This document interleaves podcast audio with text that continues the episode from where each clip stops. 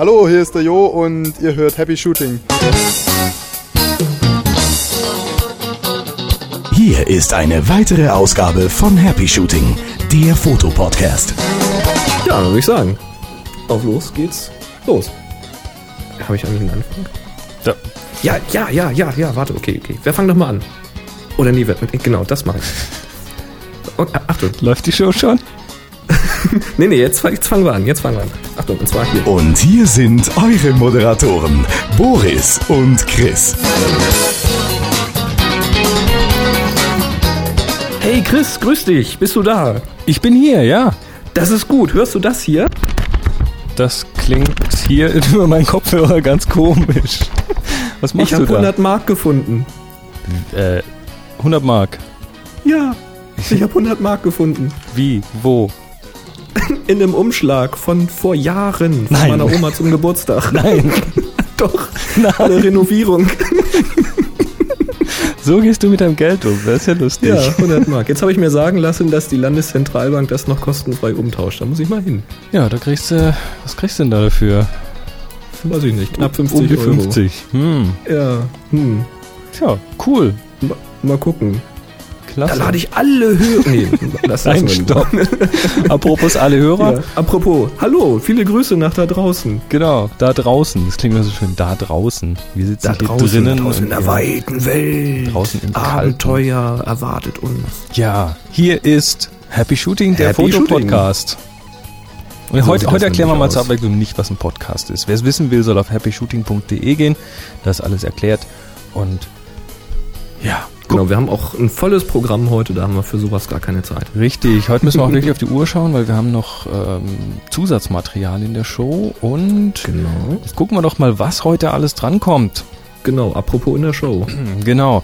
Wir haben ein kurzes Soundseeing aus Freiburg vom Hörertreffen. Es, Mhm. äh, wir reden über Sterne. Wir reden über Sterne. Es gibt ähm, freie Plätze auf den Workshops, weil sich wieder ein paar Yippie. Leute abgemeldet haben. Also ihr habt die Chance jetzt doch noch reinzurutschen. Genau, mehr dazu gleich. Dann geht's noch mal kurz um die Sternchen. Schon wieder Schon wieder? Sternchen. Mhm. Ähm, dann hole ich meinen Laborkittel raus und werde mich Hm. ein bisschen mit äh, Musik der 70er beschäftigen. Na gut, kommen wir nachher zu. Kommen wir nachher dazu. Ähm, Dann ja. haben wir noch mal äh, das Thema Makroobjektive. Da gab's eine Hörerfrage. Das wollen wir nicht ausführlich, aber wir gehen da noch mal kurz drauf ein. Und dann hat sich der Boris mal wieder fett reingehängt und heute kommt der erste Teil eines Interviews zum Thema Fotorecht. Ganz genau. Da geht's so ein bisschen, naja, hört ihr nachher, geht so ein bisschen um Fotorecht Genau, halt. dranbleiben, höchst spannend. Jawohl. Und dann noch ein bisschen was von Und den dann Hörern. hast du noch, genau, dann hast du noch ein schönes Thema zum Filter. Da gab's auch einen tollen Hörerkommentar. Was war das denn? Was denn? Hier hat's gerade Bing gemacht. Bing? Warst du das?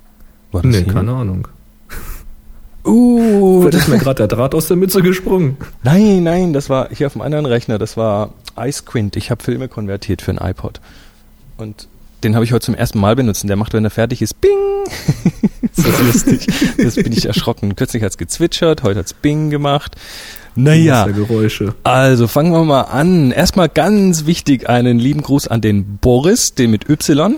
Der zieht nämlich Jawohl. um. Der zieht nämlich um nach. Der zieht, der aus, zieht der. Der zieht aus, der wandert und aus wandert sogar aus. Genau. nach Mallorca, Auf Malle. nach Malle. Ähm, ja, und das heißt aber nicht, dass er uns verloren geht, sondern es ist ja alles, Der hat ja alles Internet hier da online. Der wird da auch was mit Computern machen. Also insofern. Auch. Ich habe ihn übrigens gerade im Chat gefragt. Er hat gesagt, am Montag geht's los. Am Montag geht's los.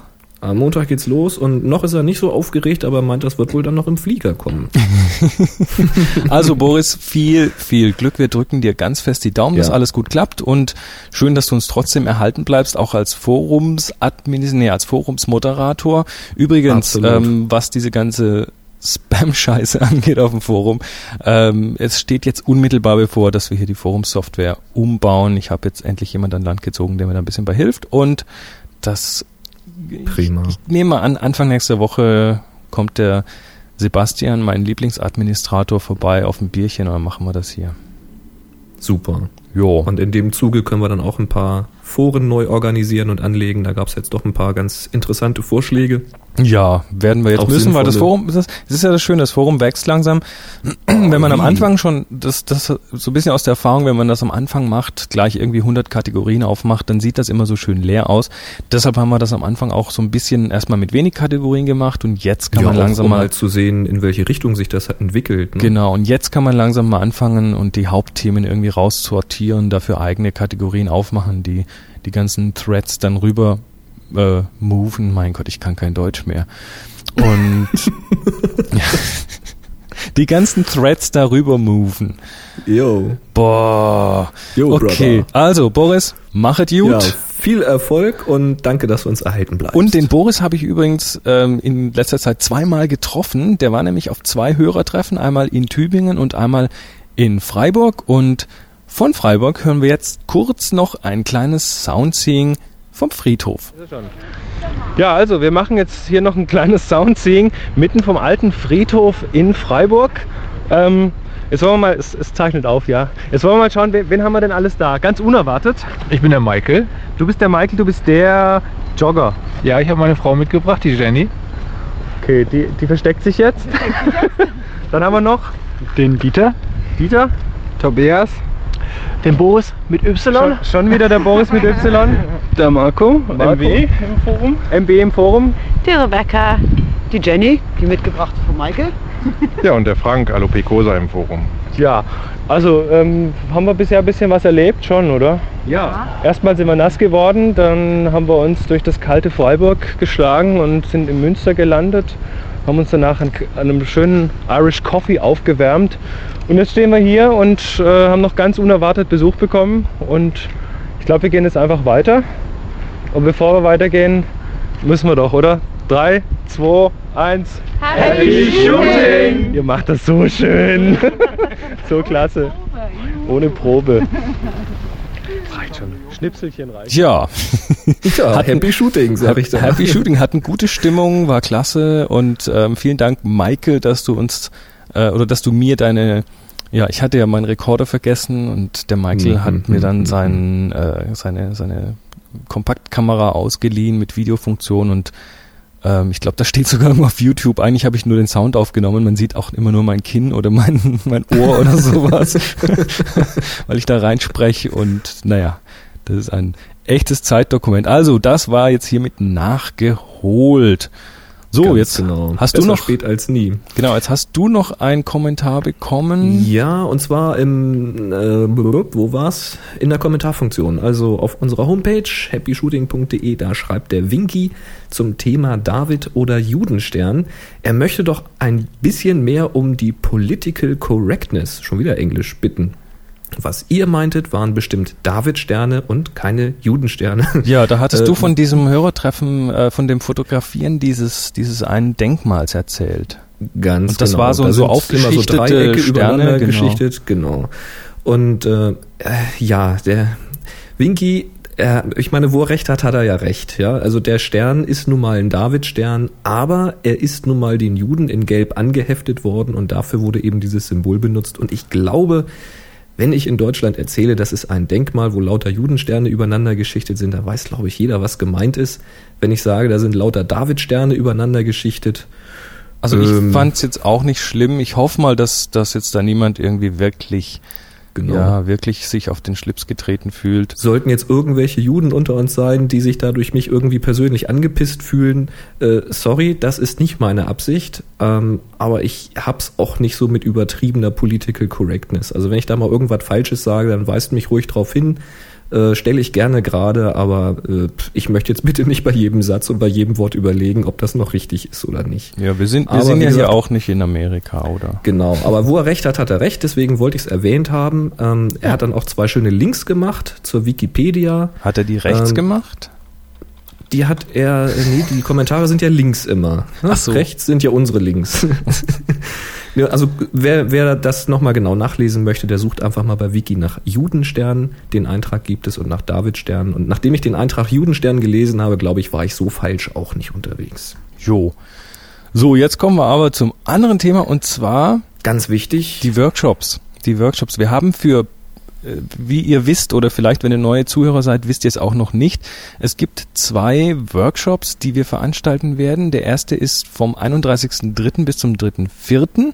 hier in Tübingen und der zweite auch hier in Tübingen vom 17. bis zum 20. Mai diesen Jahres, 2007. Muss man ja immer Mhm. dazu sagen, die Jahreszahl, weil das könnte sein, dass das jemand in fünf Jahren noch hört. Das Netz vergisst ja nichts. Stimmt. Und ähm, für diese beiden Workshops haben wir für jeweils einen eine Absage erhalten.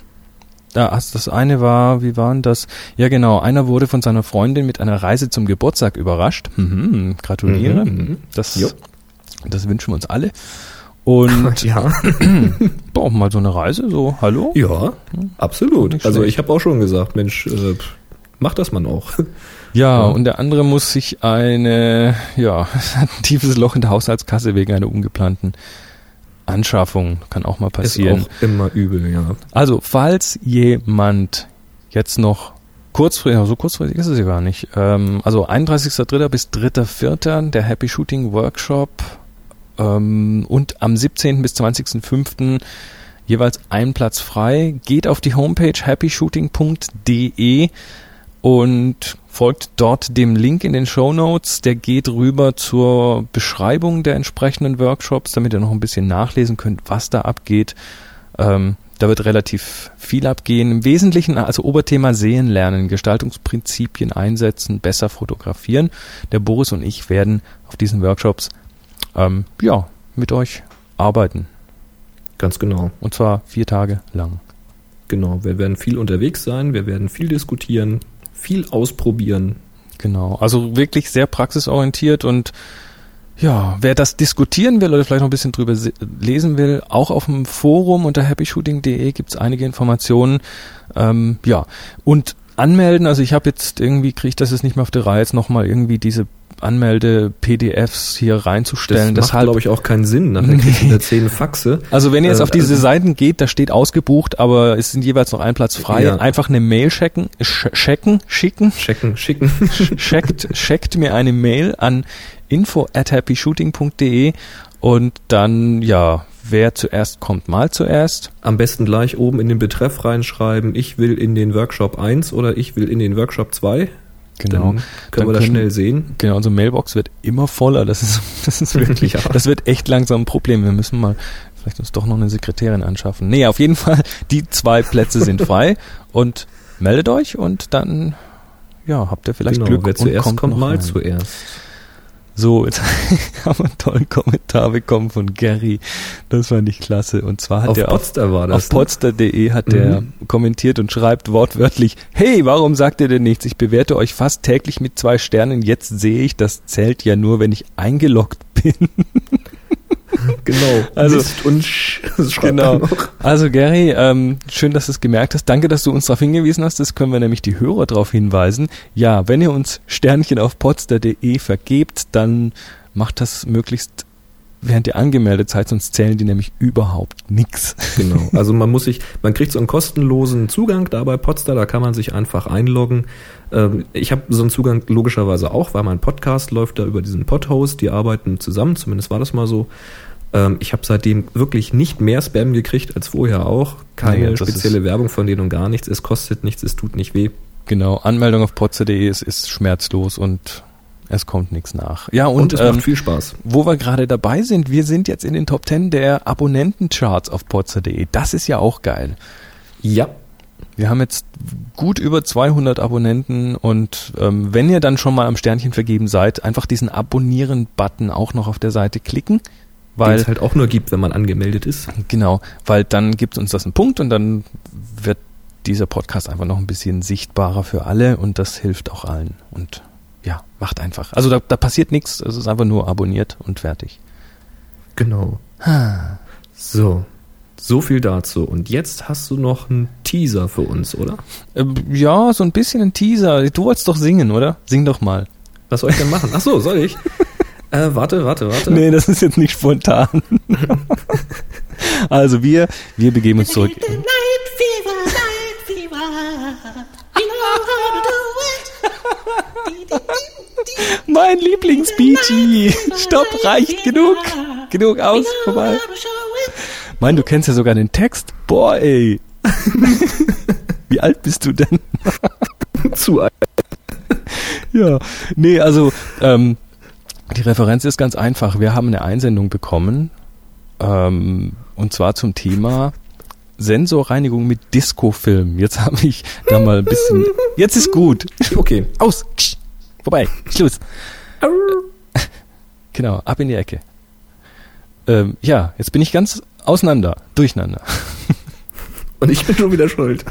Natürlich, du bist ja immer schuld. An allem. Ähm, ja, also es geht los. Und zwar ähm, Sensorreinigung mit Discofilm. Discofilm ist ein Produkt, was äh, in den, ja, ich, ich kenne es aus meiner Kindheit, äh, damals in den schönen 70ern hat mein Onkel das immer verwendet, um seine Schallplatten zu reinigen. Und zwar ist das ganz, ganz tricky. Das ist so ein, so ein, ja, ein Film im Prinzip, äh, wie so ein, ja, so eine honigartige Masse, leicht zähflüssig oder wie, wie so ein dünner Honig im Prinzip. Und die hat man auf Schallplatten verteilt, dann lässt man das trocknen und dann, dann wird da so ein Film draus, der alle Staubkörnchen, die sich in den Rillen der Platte verfangen haben, bindet. Und dann kann man das einfach wie so eine Folie dann abziehen, inklusive dem Staub. Und jetzt hat das Kann man die dann umgekehrt wieder auf den Plattenteller legen und abspielen? nee, die ist dann doch, die ist dann doch leicht, ähm, ja, wie sagt man da, leicht, ja, leicht, leicht flexibel noch. Also das geht dann nicht. Okay. Aber das Schöne ist, ähm, dass, ja, dass das jetzt jemand ausprobiert hat. Jetzt habe ich den Namen natürlich wieder nicht parat. Aber wir werden da auf jeden Fall zu gegebener Zeit noch länger drüber berichten. Das hat jemand, ja, quasi umgemünzt zur Sensorreinigung. Also man pinselt sich das auf den Sensor Ziemlich abgefahren, ja. und das bindet dann den ganzen Staub und dann zieht man es ab und dann hat man einen perfekt gereinigten Sensor ohne Staub. Ja, so die Theorie. Ähm, die Praxis sieht jetzt folgendermaßen aus. Ich habe mir vor ein paar Tagen so eine Flasche Discofilm bestellt, weil ich muss das ausprobieren. Das ist so dermaßen abgefahren, dass ich das unbedingt testen muss. Und, na, jetzt bringt natürlich nichts hier schütteln. Ich habe nämlich die Flasche schon hier. Ähm, nur Ah, das ist so, da. das ist so zähflüssig, das gluckert nicht mal in der Flasche. Also ähm, ja, ich habe so eine ganze Flasche Discofilm. Ich glaube, das kleinste Gebinde, was man bestellen kann, hat ist ein halber Liter. Das ist also, das reicht quasi für alle Ups. meine Kameras in meinem ganzen Leben bis äh, bis äh, für meine Enkel wahrscheinlich auch noch. Das ist wirklich, weil man braucht ja nicht viel davon. Und das ist eher für große Flächen, nämlich für LPs gedacht, für Vinylplatten und nicht für so einen kleinen Sensor. Also ich habe das Ding jetzt hier und ich teste das. Ich habe es heute schon mal ein bisschen angetestet. Ups. Und zwar auf einem Moment, habe ich denn jetzt hier die Pinzette? Das ist ja ganz lustig. Auf einer, auf einer Oberfläche einer CD-ROM. Einfach mal, um zu sehen, ob das da tut. Und also quasi als, als Übefeld, weil das muss man, glaube ich, dann schon ein bisschen üben. Und wenn man diesen Film, ich ziehe den gerade mal hier ab, hat, wow, klasse. Kommt wirklich in einem Stück. Hörst du das? Warte mal, ich mach das mal vom Mikro. Hörst du das? Das schmatzt. Nee, das ist diese kleine Folie jetzt. Also äh, das ist sch- schwierig. Ich werde das ähm, auf jeden Fall werde ich das auch noch Muss mal ein Video von machen. genau, ich werde das auf jeden Fall in meinem Videopodcast auf tipsfromthetopfloor.com noch verhackstücken, ähm, ja, in Videoform und mal schauen, wie das klappt. Also ich bin ich bin sehr gespannt. Ich bin noch ein bisschen auf der Suche nach dem ähm, ja, man muss dann quasi, damit man den Film auch abziehen kann, sich noch so eine kleine Abziehlasche einbauen.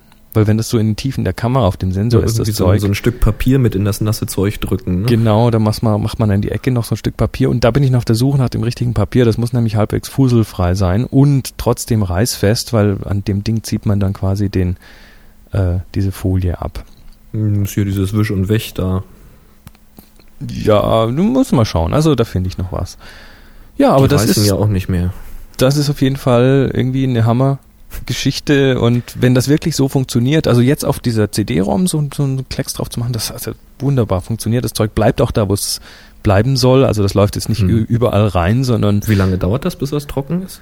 du, das, das kommt darauf an, wie Das dick ist man es aufträgt. eher Aber ich, Stunden, oder? ja, du trägst das auf und dann, dann legst du die Kamera quasi auf den Rücken, dass das flach ist, damit es nicht irgendwie in die Ecke läuft. Mhm. Und dann legst du einfach äh, ja, oben drauf ein Stück Papier. Der Sensor ist ja geschützt in dem Augenblick, passiert ja da nichts, kann ja auch kein Staub drauf, während dieser Film drauf ist. Und dann lässt es eine halbe bis eine Stunde liegen. und dann ist es Den getrocknet. Spiegel lässt du so lange oben? Ähm, ich, ja, so, so beschreibt er es zumindest. Also ein normaler Kameraakku, der macht das richtig, äh, der lässt das Ding auf jeden Fall zwei, drei Stunden offen. Und ähm, wenn du es nicht machen willst, dann funktioniert es auch, weil da sind keine Lösungsmittel drin, das ist auf Wasserbasis, dann dauert es halt ein bisschen länger, bis es trocknet. Ah, Du kannst also auch den, den, den Verschluss zumachen. Ähm, ja. Aber ich bin noch in der Übungsphase, ich teste ich das bin noch. ja mal gespannt. Ähm, ja, also hier, dieser Rohling, wo ich das hier drauf gemacht habe, ich habe den extra vorher ein bisschen angestaubt. Der ist picobello sauber an der Stelle. Das Einzige, was, was ich glaube ich noch ein bisschen üben muss, ist eben das, also zum einen brauche ich das richtige Papier und so, aber wir schauen uns das nochmal ein bisschen an. Und Mhm. das ganze Ding heißt eben Disco-Film, das finde ich völlig klasse. Also erinnert mich doch an meine frühe Kindheit. Ich habe mir extra, im letzten Tipps von Toffler Video Podcast habe ich es sogar schon angekündigt, das Thema. Ich habe mir extra irgendwo in so einem Laden, äh, wo man so, so, so Krimskrams kaufen kann, habe ich mir so, ein, so eine Sechserpackung Mini-Disco-Kugeln gekauft für 99, Nein, für wie 99 kitschig ist das Cent für den Hintergrund. muss mal reinschauen, muss mal reinschauen. Das dachte ich, das ist es mir wert. Gut, jetzt bin ich aber, mal gespannt, was das gibt. jetzt aber genug zum Thema Disco-Film. Wir werden da noch weiter drauf eingehen. Dann habe ich bei der nächsten Folge auch garantiert den Namen des Erfinders und den Namen dessen parat, der uns das geschickt hat. Ja, prima. Und ich link da schon mal hin. Ja, mach das mal. Jetzt bist, Gut. jetzt bist du dran. Genau, dann kam eine weitere E-Mail, eine Hörerfrage von Marco. Und zwar, Entschuldigung Marco, aber ich hab, konnte die Frage am Anfang echt nicht ernst nehmen. Und zwar fragt er nämlich, Entschuldigung, er fragte ähm, oder sagte erstmal großes Lob und so weiter, weiter so. Erstmal vielen Dank Marco dafür. Äh, nun hat er eine Frage und zwar, was der Unterschied zwischen speziellen Makroobjektiven wie dem Sony SAL 100M28 und einem normalen Teleobjektiv wie zum Beispiel dem Sony SAL 300 F28G ist. Da muss ich erstmal sagen, ich habe keine Sony, ich kenne die ganzen Sony-Objektive nicht, also habe ich erstmal ganz normal weitergelesen. Denn er schreibt, mit beiden kann ich kleine Gegenstände, Tiere recht groß darstellen. Auch die Fluchtdistanz ist bei beiden recht groß. Ich bin verwirrt. Vielleicht Was- könnt ihr mir helfen. Was ist die Fluchtdistanz? Fluchtdistanz, äh, dass du nicht so dicht an manche Tiere rankommst, weil sie sonst einfach abhauen. Ach so, dass du groß darstellen kannst, ohne nah an dem Tier sein zu müssen. Ganz genau. Ah, okay, gut. Genau. So, und jetzt wusste ich erst gar nicht, wie ich die Frage zu verstehen habe. Ich habe dann einfach erstmal nachgeschlagen, was für Objektive sind denn das? Und habe ich nachgeguckt bei diesem 100M28, das ist halt ein 100 mm Festbrennweite mit einer Lichtstärke 2.8 als Makroobjektiv. Das Ding hat eine Naheinstellgrenze von 35 Zentimetern. Also man kann damit sehr nah an Gegenstände rankommen und sie immer noch fokussieren. Mhm. Kostet um die 800 Euro. Dachte ich, okay, typisches Makroobjektiv. Gut, gutes, hochwertiges für den Preis nehme ich an. Ja, nehme ich auch mal an. Also das wird 800 schon ein bisschen was Reelles sein. Ja. Ja. Also das sollte es sein, sonst gehe ich jetzt mal von aus. Und dann habe ich mir das andere Objektiv mal rausgesucht, das 300 f28G. Das ist dann halt ein 300 mm Tele, aber eben kein Makro, sondern ein normales Tele. Hat eine Naheinstellgrenze von 2 Metern. Das ist natürlich schon ein bisschen schon was anderes als 35 35 Zentimeter. Zentimeter, Ne, das eine ist so etwas mehr als ein Stück A4-Papier und das andere, das ist schon einmal durch einen halben Raum. Mhm. Äh, und es liegt bei 6.500 Euro. Oh, oh, oh. Jetzt habe ich mich ein bisschen schwer getan, die beiden zu vergleichen Nee, und habe Marco erstmal so ein bisschen scherzhaft gefragt, ob er die Frage ernst meint. Ähm, er hat dann aber nochmal geantwortet, er meinte das schon ernst, aber die Beispiele waren vielleicht ein bisschen blöd gewählt. Ich nehme jetzt mal an, Marco, dass ich dich richtig verstehe. Ähm, natürlich ist ein 100 mm Objektiv, auch wenn es als Makro ausgezeichnet ist, immer noch ein normales 100 mm Objektiv. Sprich, natürlich kannst du damit jetzt auch Tiere aus großer Distanz fotografieren und sie werden halt entsprechend dieser 100 mm äh, nah rangeholt. Das ist erstmal klar. Mit einem 300 mm kriegst du das Tier natürlich noch näher ran, ist auch logisch. Oder du kannst halt noch weiter weg sein, das ist erstmal klar. Ähm, dieser Zusatz Makro bei dem Objektiv, der besagt aber eben nun, da hatten wir glaube ich in Folge 19, wenn ich mich recht entsinne, mal drüber gesprochen, Mhm. ähm, Makro be- besagt eben jetzt zwei Dinge, äh, nämlich zum einen, dass der Abbildungsmaßstab größer ist, nämlich bis hin zu 1 zu 1, um mal das extreme Beispiel zu sagen. Und das bedeutet jetzt, dieses 1 zu 1, das bedeutet nicht, äh, du kriegst das ganze Tier abgebildet, sondern es bedeutet wirklich, wenn du da jetzt, weiß ich nicht, ein Eichhörnchen abbildest, wie lang ist so ein Eichhörnchen? 40 Zentimeter oder was? Äh, dann kriegst du von so einem Eichhörnchen bei einem Maßstab von 1 zu 1 vielleicht gerade mal das Auge abgebildet. Das ist dann ein Makro. Das kannst du natürlich aus großer Distanz auch erreichen, wenn du extreme Teleobjektive nimmst. Also was weiß ich, wenn du dann so ein 800 mm Objektiv nimmst oder sowas und das Eichhörnchen ist nur zwei Meter weg und du kriegst es noch scharf gestellt. Mag sein. Äh, straft mich Lügen. Ich müsste es jetzt ausrechnen mit Winkelsatz und hast du nicht gesehen. Ähm, aber das Makro ist jetzt halt eher so, Du hast ein 100 mm Objektiv und du kannst jetzt an eine Blüte zum Beispiel rangehen, auch von oben zum Beispiel, eine kleine Blüte. Versuch das mal. Ähm, und kommst jetzt auf 35 Zentimeter ran und kannst dann die Pollen und die Blätter und die Adern in, in den Blättern und so weiter richtig stark darstellen, äh, bis hin zu einem sehr, sehr großen Maßstab eben.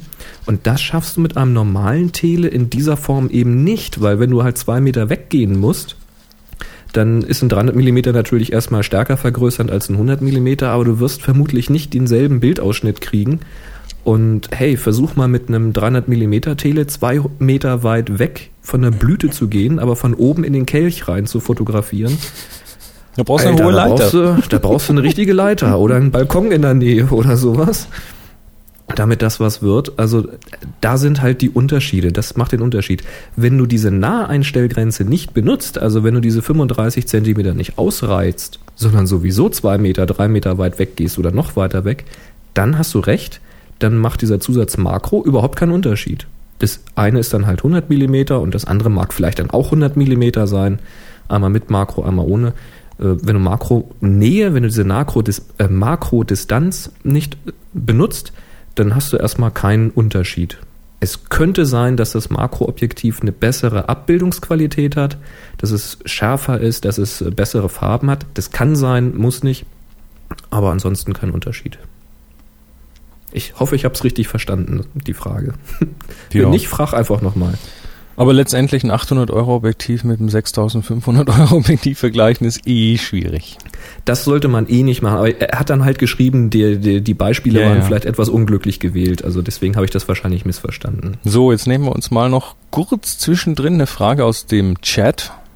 Und zwar, Mach mal. ja, und zwar ähm, für die, für die, die es noch nicht wissen, es gibt einen Chat, der hier parallel zum Podcast läuft. Der läuft immer, aber während wir aufnehmen, sagen wir dort Bescheid, dass wir Da aufnehmen. gibt es auch einen Link dann, auf unserer Homepage. Genau, kann man direkt per Web-Interface auch draufgehen und mal Hallo sagen.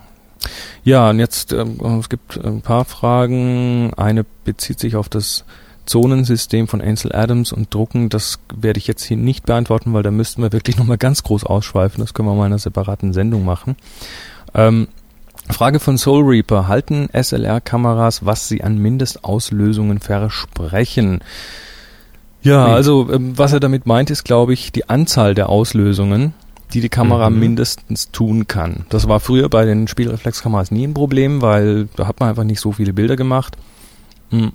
Heutzutage bei den digitalen macht man schon mehr Bilder und da ist natürlich viel Mechanik drin. Da klappt ein Gibt sogar Spiegel Leute, hoch. die drehen Filme damit. Richtig, richtig. Ähm, also man klappt das Ding klappt den Spiegel hoch, der Verschluss geht auf, geht wieder zu und das ähm, ja kann also wenn wenn da jetzt ein Profi mit sowas fotografiert ähm, auf so einer Fotosession können da schon mal 500 bis 1000 Bilder durchgeschossen werden. Und wenn man das jede Woche macht, dann ja, Mhm. ist man irgendwann doch relativ schnell bei relativ vielen Auslösungen und irgendwann geht dann der Verschluss halt mal kaputt. Und ähm, ja, was sie versprechen, das, das, das eine ist, ähm, versprechen die überhaupt was? Also bis zu einem gewissen Level diese Einsteiger digitalen Spiegelreflexen, die versprechen oft gar nichts. Da gibt es zwar Zahlen, die irgendwo stehen, aber die Hersteller sind da relativ vorsichtig, Also für meine 350D habe ich noch nichts gefunden, eben da, da, da, da irgendwas versprochen da munkelt man von 50.000, die das Ding auf jeden Fall können soll. Ähm, meine 5D ist spezifiziert, weil die einfach schon mehr ins Profi-Level geht und ähm, da sprechen, da, da sagt Canon, das Ding kann, äh, kann 100.000 Auslösungen. Ähm, die Erfahrungswerte sind, so viel ich weiß und auch in vielen Foren gelesen habe, so, dass das meistens ähm, dann doch noch gut überschritten wird in der Realität. Also, Mhm. weil die sind natürlich, wenn sie was versprechen, entsprechend vorsichtig, da ähm, nicht zu viel zu versprechen, weil ansonsten kriegen sie eine ganze Menge Garantieanfragen. Hier, hier wird weiter im Chat geschrieben, dass diese, äh, wie heißt sie, diese neue Canon, über die wir gesprochen haben, Die, ähm, die 1D Mark III. 3, Ja. genau, die Mark III. Da schreiben sie, die soll 300.000 Auslösung halten und da hat Soul Reaper gleich nachgerechnet, das wären ja nur 20,8 Tage gedrückt halten. Das ist ja nicht so viel. Im, im Dauerfeuer. er 10 Bilder in der Sekunde macht. Ja, aber das, das wendet sich dann wirklich an die Profis. Also im Normalfall, wenn ich pro Woche 1000 Bilder mache ähm, und die Kamera ist auf äh, 50.000 spezifiziert, dann hält das Ding ein Jahr und geht kaputt, wenn es wirklich so stimmt. Mhm. Ähm, bloß wenn ich pro Woche 1000 Bilder mache, dann bin ich Profi. Dann habe ich wahrscheinlich eh bezahlte Jobs und dann habe ich mehr als eine Kamera, weil ich noch ein Backup brauche. Und ja, also da ist es dann wirklich, ähm, da, da, da, recht, da, da kauft man sich dann eher mal noch eine neue Kamera. Und da ist das eher normal oder lässt den Verschluss halt reparieren, wenn er kaputt geht.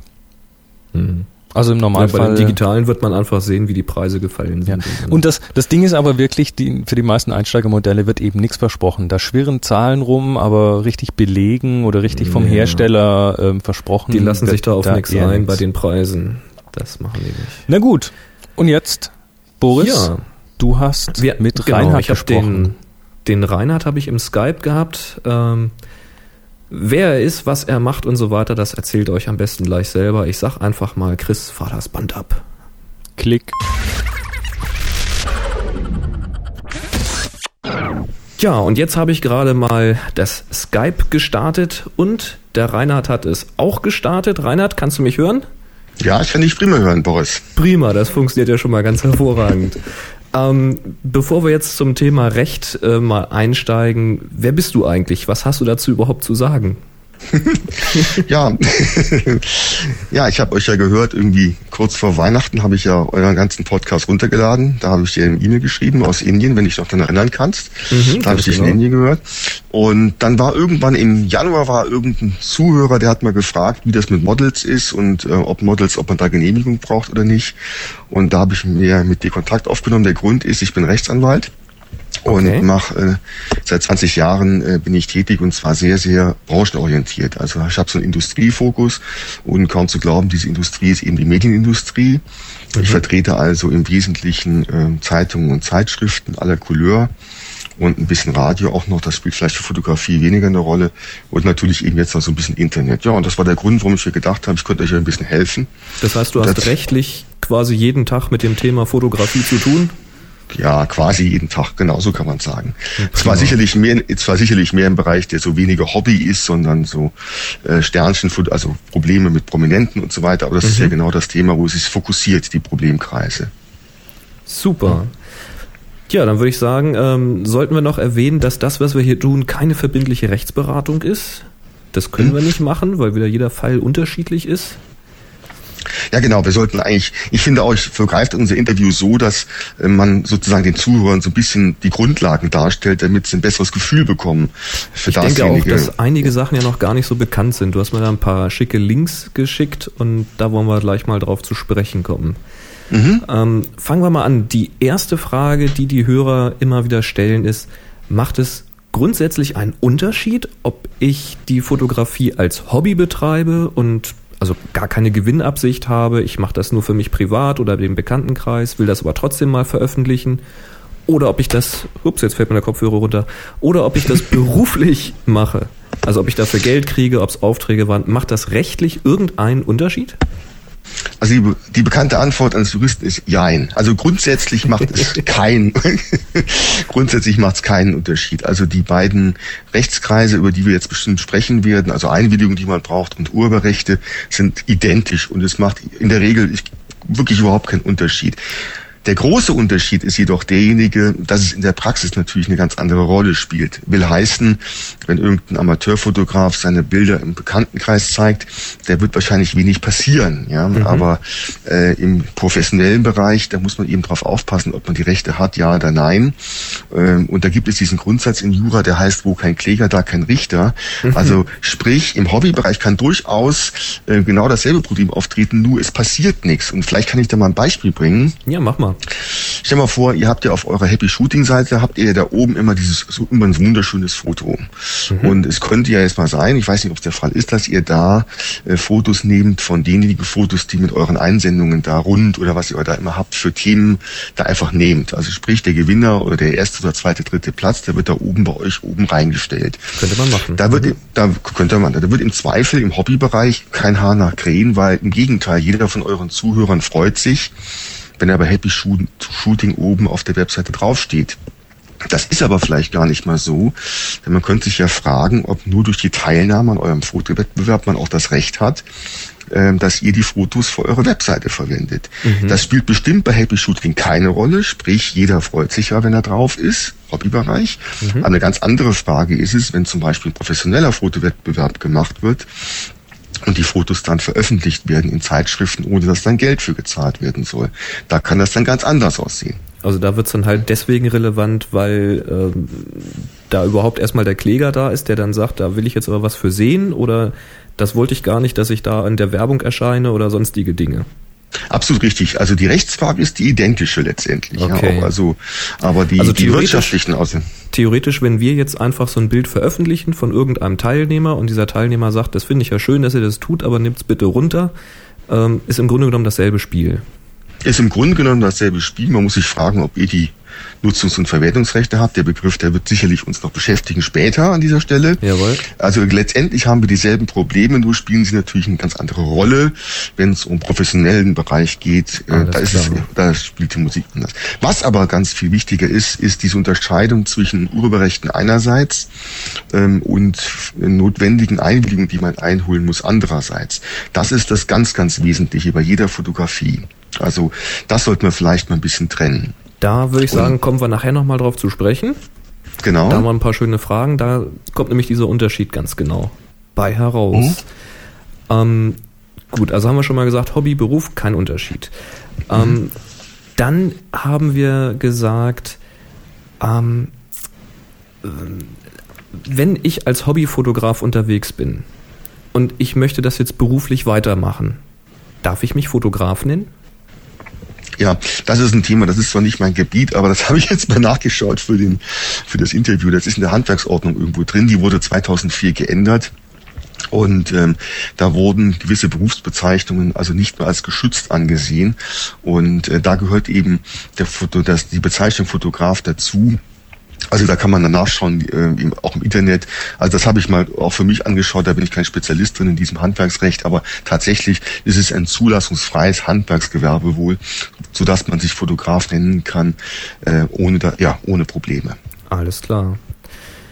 Ja, und dann kommen wir nämlich schon in eine ganz interessante Richtung, nämlich was die eigentlichen Motive angeht, die man ablichtet. Ich fange mal an bei Gebäuden und Landschaften. Kann ich einfach losgehen und jedes Gebäude fotografieren? Also private Häuser, Kirchen, Rathäuser, Schlösser. Ja, da geht's jetzt los. Also das erste Problem ist ähm, bei Gebäuden, wir haben hier das Thema, ob man in die Privatsphäre sozusagen eingreift. Wie sieht das denn aus, wenn ein Fotograf eine Leiter nimmt oder einen Hubschrauber nimmt oder was auch immer, um dann eben ein Grundstück oder ein Haus zu fotografieren, was im Hintergrund irgendwo liegt, in so einem Garten versteckt, ja? Und da hat sich der Bundesgerichtshof mehrfach mit befasst, relativ aktuell. Und da geht es immer wieder um äh, irgendwelches, meistens um Stars und Sternchen, die sich also zu, zum Beispiel dagegen wehren, dass so ein Hubschrauber in Mallorca äh, das, ähm, das Haus fotografiert wird von oben. Und da hat der Bundesgerichtshof entschieden, sehr schwierige Abgrenzen, es kommt da wirklich auf den Einzelfall an, dass man durchaus sagen kann, dann, wenn man ein Grundstück betritt, also mit Leiter oben rüber geht, in das befriedete Besitztum, wie das so schön heißt, eindringt. Oha. Aha. Oha, oha, oha. Dann kann das tatsächlich die Privatsphäre, die man ja schaffen will mit dem Grundstück, wozu macht man eine Mauer hin, ja, Mhm. äh, eingrenzen, sodass unter Umständen so ein Foto, äh, dass es also eine Einwilligung des Betroffenen bedarf, diese Fotos zu veröffentlichen. Da gibt es dann immer wieder Abgrenzungen hin und her, ähm, in verschiedenen Fällen, ähm, ob äh, das mit dem Hubschrauberfoto geht, wenn ohnehin äh, auch der Star sein Anwesen schon mal gezeigt hat in anderen Zeitschriften, dann soll es noch zulässig sein. Gibt aber genauso gut die Abgrenzung, wenn man bei einem Star das Haus erkennen kann, wo der da wohnt, dann soll es wiederum unzulässig sein. Also schon ein bisschen kritische Frage, ja. Das Okay. ist also bestimmt ein. Wobei da kann man ja noch nachvollziehen, also wenn ich jetzt mir eine Leiter verschaffe oder einen Hubschrauber äh, mir miete, dass man da ja schon einen gewissen Aufwand betreibt, um irgendwo ranzukommen. Aber was ist zum Mhm. Beispiel, wenn du hier bei mir in der Gegend unterwegs bist und sagst, ach, das ist doch, glaube ich, die Adresse von Boris, da mache ich mal ein Foto, das stelle ich mal bei uns auf die Seite. Darfst du das? Ich, das ist, das ist äh, gestattet, ja, also sprich, ähm, es ist der Eingriff in die Privatsphäre, also bei der Fotoanfertigung, von der spreche ich jetzt, ja, ist nur bei Überwindung bestehender Hindernisse und so weiter gegeben, nicht wenn äh, man sozusagen offen von der Straße aus fotografieren kann. Hm? Das ist der Aspekt ähm, des betroffenen Grundstücks, also des Grundstückseigentümers oder des Hauseigentümers. Eine andere Frage ist, ähm, da kommen wir, glaube ich, aber später zu, ist das Thema, ob der, der Architekt, der das gebaut hat, also sprich, äh, ähm, ob der noch ein Urheberrecht daran hat, sodass man deswegen nicht fotografieren darf. Mhm. Okay, das wird beim Ja. privaten Haus eher nicht der Fall sein. Vollkommen richtig. Das heißt, da könnte man sagen, ich kann wirklich durch die Straßen gehen und was ich von der Straße aus sehen kann, kann ich auch erstmal fotografieren. so ist richtig. Und das gilt für Sehenswürdigkeiten genauso? Für Sehenswürdigkeiten, das meinst du zum Beispiel äh, irgendwie eine Statue oder sowas? Zum Beispiel? Zum Beispiel. Da haben wir jetzt diesen anderen Bereich, der betrifft das Urheberrecht. Und da gibt es einen Paragraph 59 Urhebergesetz. Und da heißt es, äh, dass Werke, die sich bleibend an öffentlichen Plätzen befinden, dazu gehört auch ein Haus, hm, die kann man fotografieren und auch vervielfältigen und verbreiten. Ähm, ja, wenn man eben von außen Zugang hat und wenn so ein ähm, so ein Werk, also ein Haus oder so ein, so ein ähm, Statue bleibend ist. Ja, Mhm. da gab es ein, das Dann kann will ich deshalb so, dann kann man es machen. Da gab es ein Riesenverfahren bezogen auf dieses, auf diese Christo-Verpackung des Reichstags. Ich erinnere mich. Jawohl. Du erinnerst dich? 1995, ich habe es hier vor mir liegen. Riesenspektakel. Mhm. Riesenspektakel. Ich habe so eine Postkarte vor mir li äh, hier liegen. Ich habe das Urteil nämlich hier, weil das immer so interessant ist. Und da sieht man diesen Reichstag verhüllt. Und da war jetzt die Frage, ist denn sowas bleibend? Mhm. Und da hat der, das ging bis zum Bundesgerichtshof und hat der entschieden, nee, ist nicht bleibend. Denn der Christo hat das ja wieder ausgepackt, wie wir wissen. Ja, natürlich. Also, also durftest du das, hast du die Urheberrechte von Christo verletzt, wenn du fotografiert hast und veröffentlicht hast. Okay. Unabhängig davon, dass das Ding auf dem Platz ganz normal sozusagen ähm, stand, der Reichstag, und man es fotografieren konnte. Aber es gilt dann im Prinzip als Kunstwerk, was dann nur vorübergehend ausgestellt ist und damit darf ich es wieder nicht. Wenn Genau, Christo nicht sagt, jawohl, du darfst. Ganz genau. Also hier war der vorübergehende Gedanke das Problem. Aber ansonsten, wenn du durch die Stadt gehst, öffentliche Straße, siehst du irgendwelche, was auch immer, an, an Gebäuden oder an Kunst, kannst du es fotografieren. Das Kann ich fotografieren, kann ich ausstellen und verkaufen, kein Problem. Nicht, das ist richtig. Ausnahmen hast du ja gesagt, wenn der Architekt oder sonst irgendjemand besondere Rechte hat. Ich weiß zum Beispiel vom Eiffelturm. Den Mhm. darf man nicht einfach ablichten. Ja, das ist aber, glaube ich, jetzt muss ich sagen, glauben heißt nicht wissen, Boris. Ähm, diese Vorschrift, wonach äh, man äh, also nach 59 Urhebergesetz Werke an öffentlichen Plätzen fotografieren kann, ist nicht unbedingt in jedem Land ähm, gleich gegeben. Ja, also Wobei, sprich, da- es kann wenn sein, dass gerade man- Entschuldigung, dass ich unterbreche, ich glaube, es gilt nur für den beleuchteten Eiffelturm, also nachts. Ich glaube, Mhm. diese Lichtinstallation, das ist dann aber wahrscheinlich wieder eher wie bei Christo. Ja, nee, muss nicht sein. Also ich glaube, ich hatte mal einen Fall gehabt, da ist doch diese Pyramide vom Louvre, dieser Glas, diese Genau. Glaspyramide, diese kleine da. Und da war ein Foto dieser Pyramide und natürlich gibt's da auch noch ein Urheberrecht drauf, also des, des, des Architekten. Und da gab's ein Problem, das gesagt worden ist, nach französischem Recht geht es nicht. Also diese Ausnahmevorschrift Ah, für okay. Deutschland äh, gilt ähm, nach französischem Recht wohl nicht. Ich muss jetzt aber passen, ob das tatsächlich jetzt so ist, denn in Deutschland gilt sie. Mhm. Und da kommen wir dann irgendwie zu dem Problem, welches Urheberrecht gilt denn dann? Also, wenn es, ist, es ist europäisch nicht identisch geregelt. das ist nicht unbedingt identisch geregelt. Genau. Prima. Ja. Wo kriegt man das raus? An wen muss man sich wenden im Zweifel, wenn ich im Urlaub bin und will irgendwas fotografieren und jetzt ist ein Foto so toll geworden, dass ich sage, hey, das könnte ich auch verkaufen oder da mache ich eine große Ausstellung mit. Wen muss man denn jetzt dann fragen? Ja, da musst du zum Anwalt gehen. Also anders kann man es gar nicht sagen. Unwissenheit schützt vor Schaden nicht. Aber es gilt grundsätzlich, ich kann, also man muss man, das ist dann sehr, sehr schwierig, das internationale Recht, aber grundsätzlich gilt das Territorialitätsprinzip, also das T-Prinzip, machen wir es mal kurz. Wow. Das heißt also, das, es gilt immer das Urheberrecht des Landes, in dem man sich befindet. Okay. Ja, also es kann durchaus sein, dass wenn du in äh, Paris diese Fotos gemacht hast und das nach französischem Recht unzulässig, kann es sein, aber das muss man dann wirklich überprüfen. Es ist dann schwerstes Urheberrecht, dass du es trotzdem in Deutschland verbreiten kannst. Gut, das heißt, da muss sich der Fotograf im Zweifel einfach mal selbst schlau machen. Ja, das ist dann wirklich schon sehr schwierig, das muss man schon so sagen. Okay. Und das ist eben das, was so tricky ist, ja? Geht bis nachts in Paris, machst ein schönes Foto, denkst dir nichts Böses und dann sagt einer, mach die Hand auf, sagt, nee, darfst du nicht. Ah, das muss man erstmal rausfinden, sowas, ne? Ja, aber Boris, äh, Boris nochmal, also das ist aber ganz selten. Also dass man da Fälle hat, das ist so selten, dass, ähm, wie gesagt, Wo kein das Kläger. kann man, wo kein Kläger. Das muss man Mhm. immer wieder betonen, auch für die Alles klar. Gut, dann kommen wir zum nächsten großen Thema, nämlich Veranstaltungen, Ausstellungen aller Art. Da habe ich zum Beispiel ein Beispiel hier, fragt ein Hörer, Theaterkonzerte, das große Stichwort. Du zahlst Eintritt, das heißt, es ist nicht öffentlich in dem Sinne, sondern du bezahlst Eintritt, um da reinzukommen. Darf man mir jetzt, wenn ich da hineingehe, das Fotografieren verbieten? Womöglich noch mit Blick auf meine tolle Spiegelreflexkamera. Aber neben und hinter mir werden lauter Leute reingelassen, die ihre Kompaktknipse in der Hand haben. Die dürfen Fotos machen, ich nicht. Darf der mir das verbieten und den anderen nicht?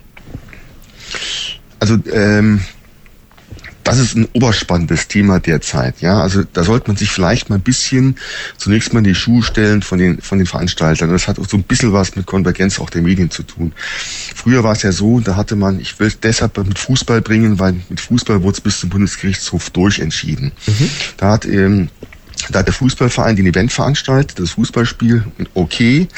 Dann hat eben äh, das Medium aufgezeichnet, sei es Fernsehen, Radio oder Zeitung, auch okay. Und dann wurde es eben verbreitet, auch noch durch den Monopolisten Telekom, wenn es um Fernsehen ging. Und das hat sich alles geändert. Also die Fußballvereine sind kurz davor, ein eigenes TV zu machen. Und äh, Kabel Deutschland ist auch ein Anbieter von Fernsehprogrammen. Also sprich, diese ganze Konvergenz der Medien, äh, die dazu führt, dass jeder mit jedem konkurriert, führt natürlich dazu, dass sich jeder seine Rechte unheimlich sichern will. Und das ist beim äh, ist, ist entschieden worden vom Bundesgerichtshof in Bezug auf die Hörfunkrechte äh, beim Fußballspiel. Da ging es um einen Verein ähm, in Hamburg, fängt mit H an und hört mit V auf, spielt noch erste Liga.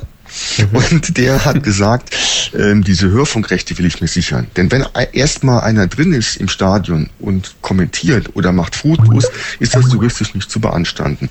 Also hat man es übers Hausrecht gelöst. Ja, man lässt ihn einfach nicht Aha. rein, dann kann er auch nicht Okay. fotografieren. Ja. Also das, das Hausrecht wird letztendlich verwendet als Vehikel, um seine Rechte zu schützen. Also seine Hörfunkrechte zu schützen. Dasselbe gilt übrigens zunehmend beim Messen. Ja, also Messeveranstaltungen. Oder, ich glaube, das Beispiel des Zuhörers war Theaterveranstaltungen, ja. Zum Beispiel. Und da hat der, Mhm. zum Konzerte. Beispiel, Konzerte. Und da hat der Bundesgerichtshof entschieden, das geht. Das kann man dem Veranstalter nicht untersagen. Ähm, wenn ein Recht valide ist, also verwertbar ist, also so zum Beispiel die Hörfunkrechte im Fußball, dann kann der HSV oder die Bundesliga oder wer auch immer sagen, nein, ich lasse nur diejenigen rein, die ähm, äh, die also die Entgelt zahlen oder wenig sozusagen haben will. Ja? Ja, ich kenne So, es bei Konzerten so, dass äh, die Leute eben, die haben ihre Pressefotografen oder teils sogar ihre eigenen Fotografen, die eben das Recht haben, diese Fotos zu machen und auch zu verwerten für Werbezwecke und so weiter. Mhm. Und äh, wenn du da halt mit einer großen Spiegelreflex vor der Tür stehst, dann denken die halt natürlich, das ist jetzt ein Profifotograf. Ähm, du kommst hier nicht rein. Und vor diesen kleinen Kompaktknipsen haben sie halt erstmal keine Angst. Wobei natürlich der, der Türsteher, der kann natürlich nicht unbedingt technisch unterscheiden, welches ist denn jetzt eine Kompaktknipse und welches ist eine gute Kamera. Das ist halt Ja, das aber, äh, Problem. Aber es ist sein Hausrecht, das heißt, es ist wie bei einer Diskothek, ja, wenn ich die falschen Schuhe anhab, komme ich nicht rein. Ähm, da kann ich den nicht für. Also Boris, das Argument äh, mit der Knipse und mit der Spiegelreflex, das ist doch also ganz offen auch ein bisschen vorgeschoben. Ja, ich meine, ist doch so, äh, wenn da irgendwie einer reingeht, äh, der sozusagen in einschlägigen Kreisen als Stativboris gilt und da mit einer Spiegelreflex da loslegt und seine Freundin noch als Haltere, Haltere benutzt für die ganzen Objektive. Man kann natürlich mit einer Spiegelreflex viel mehr machen. Ja, und das Argument, äh, dass eine kleine Knipse das weniger kann, das ist doch letztendlich relativ dahergeholt. Aber es äh, spielt eigentlich keine Rolle. Ähm, wenn dann eben dieses Recht besteht, dann kann so ein Konzertveranstalter äh, aussuchen, wen der immer sich will. Dann Mhm. kann er eben einen mit einer Nikon reinschicken und mit einer Canon nicht oder so. Das ist dann seine Sache. Ähm, es sei denn, das ist eine ganz große Ausnahmeregel, es besteht so eine marktbeherrschende Stellung, wie das zum Beispiel im Fußballbereich der Fall sein kann. Ja? Gut, aber Stichwort, So, wie du also- gesagt hast, ist das Hausrecht und ähm, wenn der mich halt nicht reinlässt mit der Kamera, kann man halt nichts machen. Es ist ein gutes Genau. Recht, das zu machen. Richtig. Und er darf das Hausrecht nutzen, um sein gutes Recht zu sichern und zu ex exklusiv zu gestalten. wenn du so willst, Sprich, ja. wenn man also vorhat, irgendwo beim Konzert oder Theater, wie auch immer, reinzukommen, um da Fotos zu machen, äh, würde ich empfehlen, einfach vorher den Veranstalter fragen. Weil Vollkommen äh, richtig. ab und zu kriegt man ja auch mal so eine Genehmigung. Vor allen Dingen, wenn man versichert, dass das nicht für öffentliche Geschichten ist, sondern für ein Privat zum Beispiel nur. Das ist absolut richtig. Das ist immer das Thema. Überhaupt gilt immer wieder Einwilligung einholen. Vielleicht kommen wir noch mal später dazu, wie das aussehen soll. Aber klar, dann ist man natürlich immer schön draußen. Mhm. Wobei dann natürlich die Frage ist, wenn du da reingehst und nimmst diese Schauspieler auf, wie weit darfst du eigentlich die Fotos verwenden? Ja, da kommen wir aber gleich vielleicht zu. Also wie weit geht denn die Einwilligung der Schauspieler? Ist da so ein Schauspieler damit einverstanden, ähm, dass so ein Foto sozusagen weltweit irgendwie ins Netz gestellt wird oder so? Das ist ja auch nicht unbedingt der Fall. Da würde ich sagen, was diese ganzen Personengeschichten angeht, das schieben wir mal auf den zweiten Teil. Das schieben wir auf den zweiten Teil, Genau, das ist das- oberspannend. Ja. Genau, das machen wir einfach. Wir nehmen das gleich einfach mal auf, aber wir senden das dann nächste Woche. Ähm, was ich noch habe, das trifft, trifft auch hier äh, in die Sparte Hausrechte, Theater, Konzerte, nämlich Sonderfall Parks und Zoos. Da weiß ich zum Beispiel von einigen Zoos, wo das Fotografieren erstmal nicht gestattet ist. Also das Fotografieren selbst ist natürlich schon erlaubt, aber das Veröffentlichen der Bilder nicht. Und veröffentlichen meint auch schon die eigene Homepage. Äh, da wollen die eben Geld für sehen und Hintergrund ist da wieder, dass die natürlich Geld haben wollen, ähm, weil die haben natürlich ihren Fotografen und machen Post Postkarten. Mit dem Verkauf der Postkarten können sie wieder Tierfutter und die Tierärzte und so weiter bezahlen. Das steckt da im Grunde genommen dahinter. Also man muss da ein bisschen Verständnis für aufbringen. Ähm, jetzt ist die Frage, wenn ich da jetzt einfach reingehe und Fotos mache, ähm, erstmal weiß ich ja unter Umständen nichts. Jetzt wissen wir, Unwissenheit schützt vor Strafe nicht. Aber was kann mir denn jetzt passieren? Jetzt mache ich ein Foto und stelle das ins Internet. Und jetzt kommt Hagenbecks Tierpark zum Beispiel, da weiß ich, da darf man es nicht. Ähm, Und sehen, ach, der Boris hat da ein Foto von Hagenbecks Tierpark auf der Webseite. Was können die mir denn jetzt? Was erwartet mich da? Ja, das ist dann ähm, zunächst relativ begrenzt, ganz offen. Zunächst mal, jetzt, jetzt, jetzt spricht mal ein bisschen der Formaljurist, tut mir leid, aber muss so sein. Mach mal. Wir haben, zu, wir haben zuerst diesen Paragraph mit diesen öffentlichen Plätzen, du weißt, 59 Urhebergesetz, ja. Da habe ich schon gesagt, ist die Frage, ist so ein Zoo ein öffentlicher Platz äh, und darf man also sozusagen fotografieren, die, die, die Sachen, die dort sind, haben wir vielleicht deshalb kein Problem, man fotografiert ja nicht gerade das Elefantenhaus, sondern man fotografiert den Elefanten. Also hätten wir Genau. das Problem nicht. Ich mache ja nur, ich fotografiere nur die Schlangen und so weiter. So, jetzt ist die Frage, die allgemeinen Geschäftsbedingungen. Vielleicht steht ja irgendwo vorne irgend so ein Ding da, da steht da dabei auf der, auf der, oder auf der Karte drauf, Sie dürfen die nicht fotografieren. Dann, jetzt bin ich der Formaljurist, fragt sich, sind denn eigentlich diese allgemeinen Geschäftsbedingungen wirksam einbezogen worden? Also sprich, dass du nicht fotografieren darfst, ja.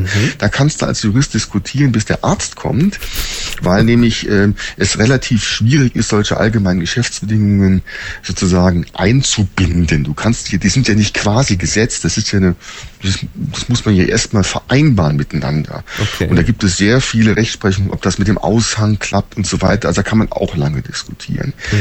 Selbst wenn man aber jetzt gegen, ähm, dagegen verstoßen hat, gegen diese äh, Verpflichtung nicht zu fotografieren.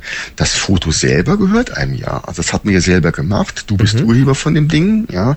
Die Schlange wird wohl kaum widersprechen, wenn das veröffentlicht wird. Ja, das, das Ja. kommt selten vor. Hm, Kommt selten vor. Ähm, dann soll Hagenbeck mal kommen. Ja, also das ist relativ schwierig dann für die. Mhm. Ja, man sollte natürlich, man sollte nicht gerade, wenn sowas passiert, aggressiv nach vorne gehen und sagen, ich habe da so einen Podcast gehört und ihr könnt mir nichts. Mhm. Natürlich irgendwie ist es schon problematisch. Man sollte zurückhaltend sein, aber es ist begrenzt. Also solange man kein Geld Mhm. damit treibt, äh, könnte man ja noch sagen, okay, kommt Leute, regt euch nicht so auf, ich nehme sie wieder runter. Genau. Also man muss jetzt keine Angst haben, dass da gleich ein Fax reinkommt mit überweisen Sie 50.000 Euro bis. Richtig, ganz genau, ganz genau. Das ist doch schon mal schön. Deshalb nochmals, deshalb Rückblick vor zehn Minuten, deshalb eben das Hausrecht, man darf erst gar nicht rein. So kann man es eigentlich faktisch sichern am Und so besten. schützen sie sich dann davor. So Mhm. schützen sie sich dann auch davor. Das ist der Hintergrund. Prima. Ich fand schon mal sehr, sehr spannend. Ich hoffe, die Hörer auch. Und dann würde ich sagen, verabschieden wir uns bis nächste Woche. Hihi. Das, genau. Und dann kommen wir mal noch zu Urheberrecht und was da alles mit zu tun hat und welches Recht denn Models zum Beispiel haben oder die Theatergruppe selbst. Und das wird auch Ja, noch und mal sehr spannend. Und Kinder. Oha. Ganz genau. Mhm. Okay, Reinhard, mach's gut. Vielen Dank erstmal. Boris, du auch? Bis nächste Woche, ne? Bis nächste Woche. Mach's gut. Jo, tschüss. Tschüss. Ja, so viel zum ersten Teil. Ich hoffe, es hat euch äh, ein bisschen interessiert und es sind viele eurer Fragen da schon beantwortet Spannend. worden. Wenn, ja, wenn ihr da noch Detailfragen habt, das ist echt, die 20 Minuten, die sind nur so durchgeflogen, da als wir gesprochen haben. Weil das ist, das ist halt typisch Anwalt auf der einen Seite, aber Rainer, du hast es echt prima gemacht, das also auch wirklich mal verständlich rüberzubringen. Aber er, er kann halt in vielen Dingen nicht sagen, das ist genau so, das ist so, sondern es gibt eben immer Sonderfälle und man muss das immer anhand von Beispielen machen. Ja, also wie gesagt, wenn da noch Fragen äh, zu sind, schickt die einfach an info@happyshooting.de. Ich sammle gerne weiter. Äh, wir haben nächste Woche den zweiten Teil. Da geht's dann halt, wie kurz angekündigt, ein bisschen um, um Personenrecht und solche Geschichten und Urheber und wo ist der Unterschied. Ähm, und er hat aber schon sich bereit erklärt, auch noch für einen dritten oder vierten Teil sich zur Verfügung zu stellen. Also wenn da noch Fragen sind, ich sammle gerne weiter. Völlig klasse. Also da, danke Boris, dass du das angeleiert hast und dass du das alles verwaltest. Das ist, das ist wirklich eine Goldgrube. Das ist wirklich richtig klasse, was da an Informationen kommt. So, und Jo, jetzt. Ob es gefällt. Nee, ich find's gut. Also finde ich gut. Ähm, ja, und jetzt haben wir noch einen Audiokommentar von Toto vom Totocast. Ja, hallo, ihr Fotoverrückten. Hier ist der Toto vom Totocast, beziehungsweise vom ROFL-Cast. Äh, ich bin ja eigentlich so in meinem Freizeitbereich überhaupt gar kein Fotograf, außer vielleicht mit meiner Handykamera irgendwie. Trotzdem höre ich schon seit einer ganzen Weile sehr intensiv äh, Happy Shooting und ich finde es immer wieder spannend, obwohl ich selbst das wahrscheinlich nie in meinem Leben irgendwann mal anwenden werde. Nichtsdestotrotz, einen kleinen Trick habe ich doch irgendwann mal gelernt. Ähm, und zwar hat mir das eine Bekannte gezeigt, das ist ideal für Leute, die jetzt wirklich nur mit einer kleinen Knipse rumrennen und in ihrer Freizeit ein paar Bilder machen. Und zwar gibt es einen wunderschönen Effekt. Man legt äh, seinen Daumen oder sein na, Daumen ist vielleicht ein bisschen schlecht, seinen Zeigefinger am besten auf den Blitz. Sollte natürlich ein starker Blitz sein. Möglichst dunkel sollte es rundherum sein und dann fotografiert man mit Daumen oder mit Zeigefinger auf den Blitz eine Person oder einen Gegenstand, irgendwas.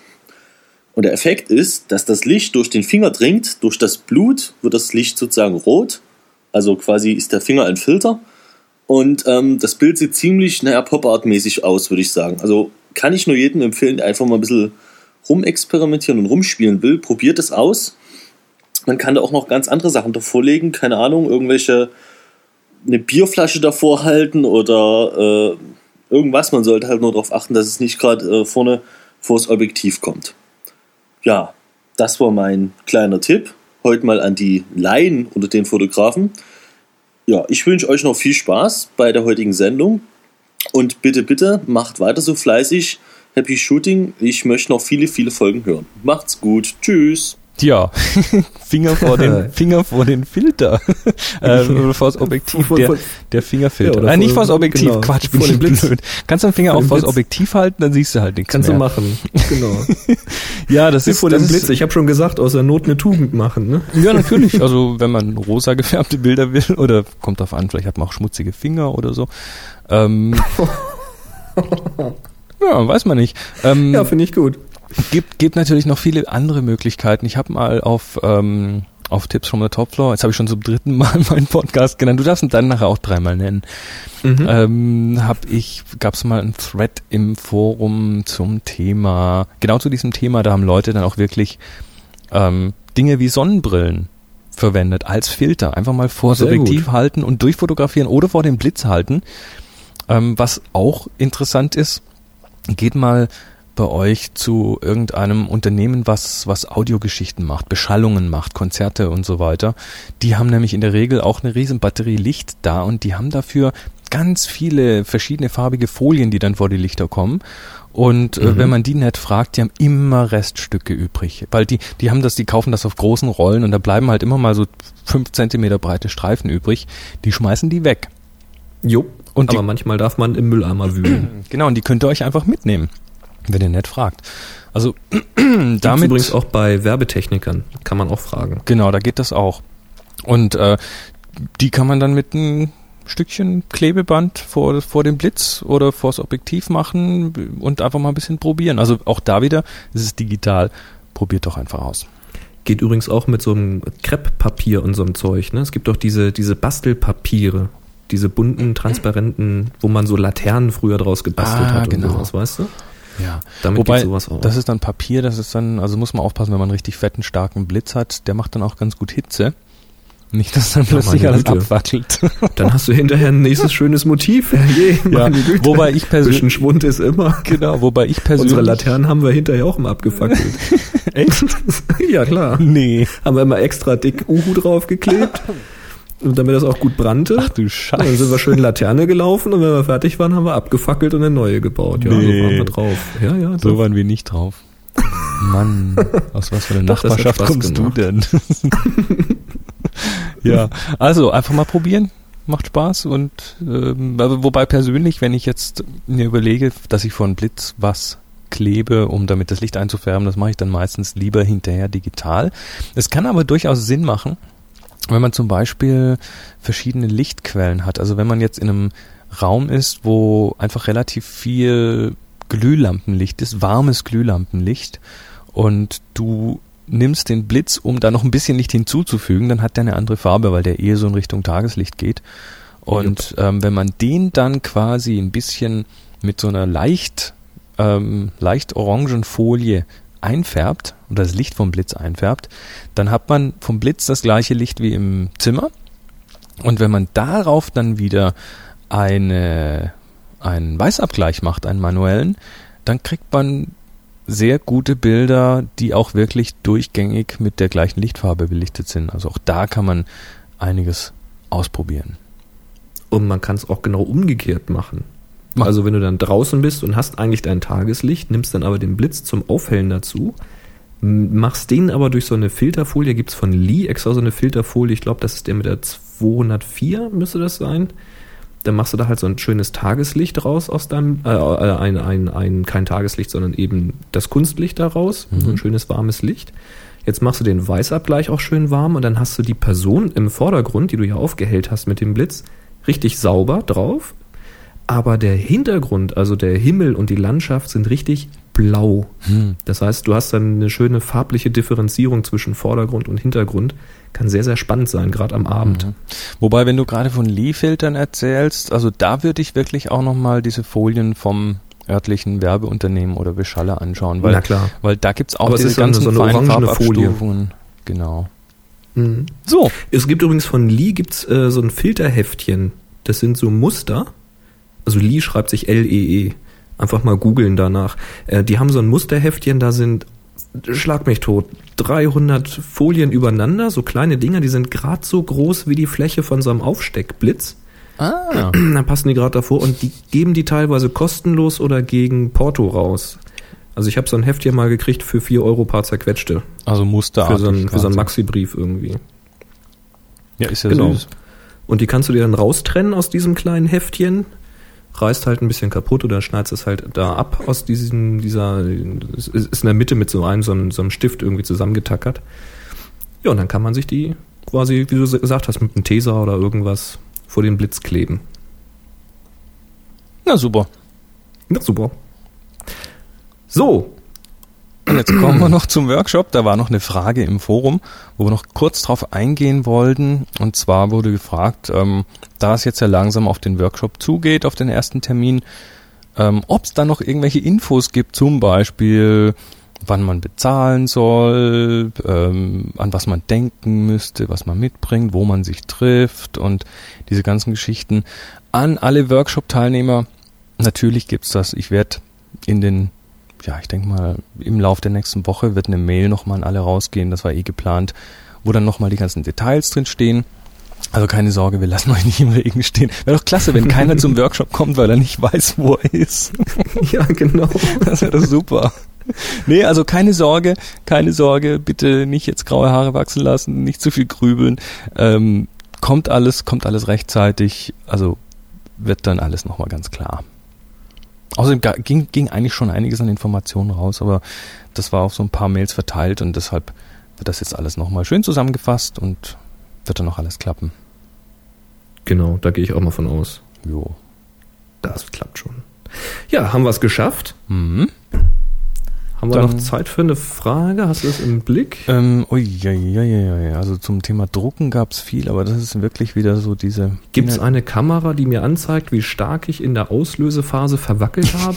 Also ja, das macht jede Kamera und zwar, wenn man hinterher sich das Bild mal anschaut und bist auf, ja ein, auf ein Display einfach reinzoomt, so weit wie Du bist möglich, ja ein dann rauer Schlund, sieht ja. man einen rauer Schlund. Ein Nee. hauer Schlund, ein schlauer Hund. Ähm, es gibt äh, Kompaktkameras, die zeigen dir an, ob du verwackelst. Echt? Und zwar schon vorm Auslösen. Nee. Ja, da guckst du hinten auf das Display drauf, da siehst du dieses Live-Bild. Und wenn du jetzt in einen bestimmten Telebereich kommst oder in eine bestimmte Belichtungssituation, das heißt wenig Licht und solche Geschichten, die Belichtungszeit steigt, dann zeigt es dir so ein kleines Symbol hinten dran an, so ein Verwackelsymbol. Wow. Ja, sowas gibt's. Aber bei einer Spiegelreflex habe ich es noch nicht gesehen. Nee, ich auch nicht. Aber bei einer digitalen sieht man es in der Regel dann auch Also auf dem, auf dem Display hinterher. ich mache das wirklich, wenn ich weiß, das ist jetzt ein wirklich wichtiges Bild, dann ähm, zoome ich nach dem Bild einfach rein und dann sehe ich sofort, ob es verwackelt war und ob ich es nochmal machen muss. Ich habe übrigens deinen Trick benutzt beim Hörertreffen, habe ich glaube ich letztes Mal gar nicht erzählt. Den Burst-Trick?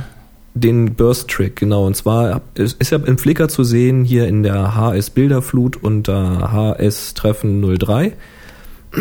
Da ist ein Foto drauf, so ein rötliches Bild mit einem Balkon und einer geschlossenen Tür. Mhm. Das war in dem Restaurant, was so auf kubanisch getrimmt war. Und das war extrem wenig Licht und ich war halt da oben dann ohne Blitz unterwegs und hatte dieses 50 mm 1.8 drauf, aber trotzdem war die Belichtungszeit recht lang. Und da habe ich wirklich einfach eine Serie von, ich glaube, vier, fünf Bildern gefeuert Mhm. und das Beste genommen. Ja. Also das funktioniert richtig gut. Du hast gerade funktioniert gesagt. Ja, ich lerne ja. Super. Also, jetzt müssen wir ganz schnell aufhören, bevor es wieder. Ah, nee, halt, du musst jetzt noch dreimal sagen, wo dein Podcast zu finden ist. Ähm, auf nsonic.potspot.de nsonic.podspot.de Da findet ihr meinen Podcast. Da geht's um Pocket PC, da geht es um den Mac, da geht's um Geschichten, die mir einfach so in den Sinn kommen. Also es gibt verschiedene Themen, vielleicht ist für jeden was dabei. Und immer spannend. Hört mal rein. Und auf nsonic.potspot.de, da findet ihr sogar meinen Podcast. Da geht's halt um verschiedene Themen. Und äh, wenn ihr dann noch was von mir hören wollt, dann geht ihr einfach mal auf nsonic.potspot.de. Nsonic schreibt sich N-S-O-N-I-C. Und ja, Jetzt hast du die Leute so, reichen, oder? jetzt hast du die Leute so genervt, dass keiner mehr kommt. so, das war's für heute. Chris und Boris verabschieden sich und Genau. Danke fürs euch Zuhören. Eine schöne Woche, ein schönes Wochenende. bis zum nächsten Mal. Ach so, und den, Ge- Entschuldigung, ich, ich immer wieder noch. Den Gewinner für die unangenehme Aufgabe, den hört ihr natürlich wie gewohnt nächstes Mal, weil wir zeichnen das ja schon wieder auf den Dienstag auf. Und bis Donnerstag läuft das ja noch. Alles klar. So, jetzt aber. Bis dann. 3, 2, 1. Happy Shooting. Oh, ich muss mal kurz die Nase putzen. Das ist doch zu tränentreibend hier. oh Mann. Au, weil. Törö. Wer schneidet eigentlich? Magst du? Letztes Mal habe ich. Ja, davor die zweimal hab ich. Okay, soll ich nochmal? Dann, ja, Thema Disco-Film. Night Fever, Night genau, Fever. hab ich da. Hey, das müssen wir so für die Show aufheben. ich ich würde mal sagen 65. Könnte Schließ sein, mal ja. Wetten ab. Schließ mal Wetten ab. Ja, können wir machen. 60 Minuten, sag ich. Ich sag 65. Ja, ich schneide ja. Ich kann es auf 60 Minuten bringen. Du Arsch.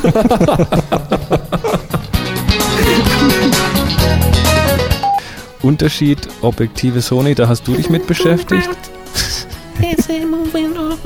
Schnauze BG.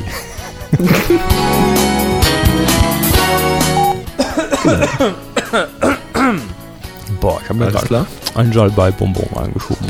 Ein Rai-Bai-Bonbon. Ich habe ja nur noch schlechtes Gewissen hier. Du machst die ganze Pressearbeit, du ziehst den ganzen, das ganze Zeug an Land und ähm, ja. Und du sprichst halt ab und zu mal. Und ich spreche halt ab und zu ungefähr, ja genau. Warte mal, ich stopp jetzt hier mal. Dann stopp ich auch.